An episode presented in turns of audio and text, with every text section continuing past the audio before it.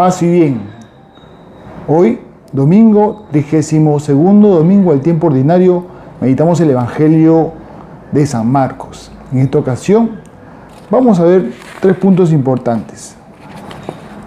La primera va a ser la actuación de los escribas, después la mirada de Jesús y por último la generosidad de la vida pobre. En el Evangelio nos habla cómo se describía a estos escribas que querían buscar puestos de honor y tener los primeros puestos también. Y devoraban los bienes de la viuda. Nos presenta este tipo de personas que nos podemos identificar, aquellos que quieren ser el centro.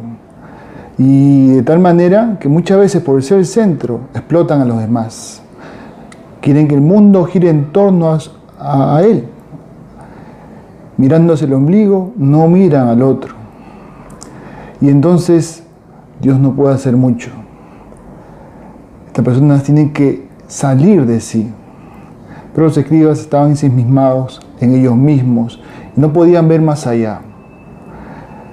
Después vamos a ver la mirada de Jesús.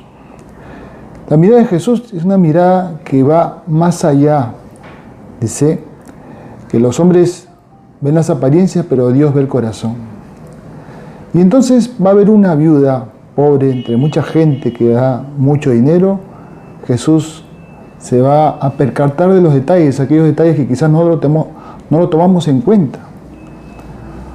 Y es que hay que tener una mirada contemplativa, una mirada que no juzga, sino que saca lo mejor, que sabe las cosas positivas, las cosas buenas. Esta es la mirada de Jesús que también ve en cada uno de nosotros tantas cosas buenas, tantos sacrificios, que quizá mucha gente no se da cuenta. Y Jesús se da cuenta de esta mujer que pasa desapercibida, porque solo echa dos moneditas. En comparación de mucha gente adinerada que daba más. Jesús no ve tanto la cantidad, sino la calidad. Ve el esfuerzo.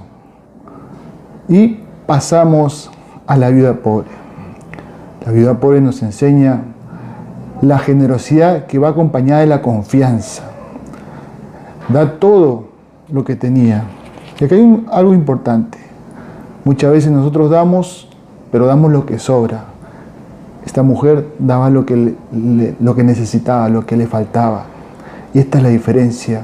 ¿Cómo damos? ¿Qué damos? ¿Mm? ¿Qué mérito tiene dar lo que sobra? Pero ¿cuánto mérito tiene aquel que da hasta lo que uno necesita? Y seguramente ha dado de esa manera porque ella comprendía el sufrimiento, comprendía el dolor de la pobreza, y quería también ser solidaria desde su pobreza.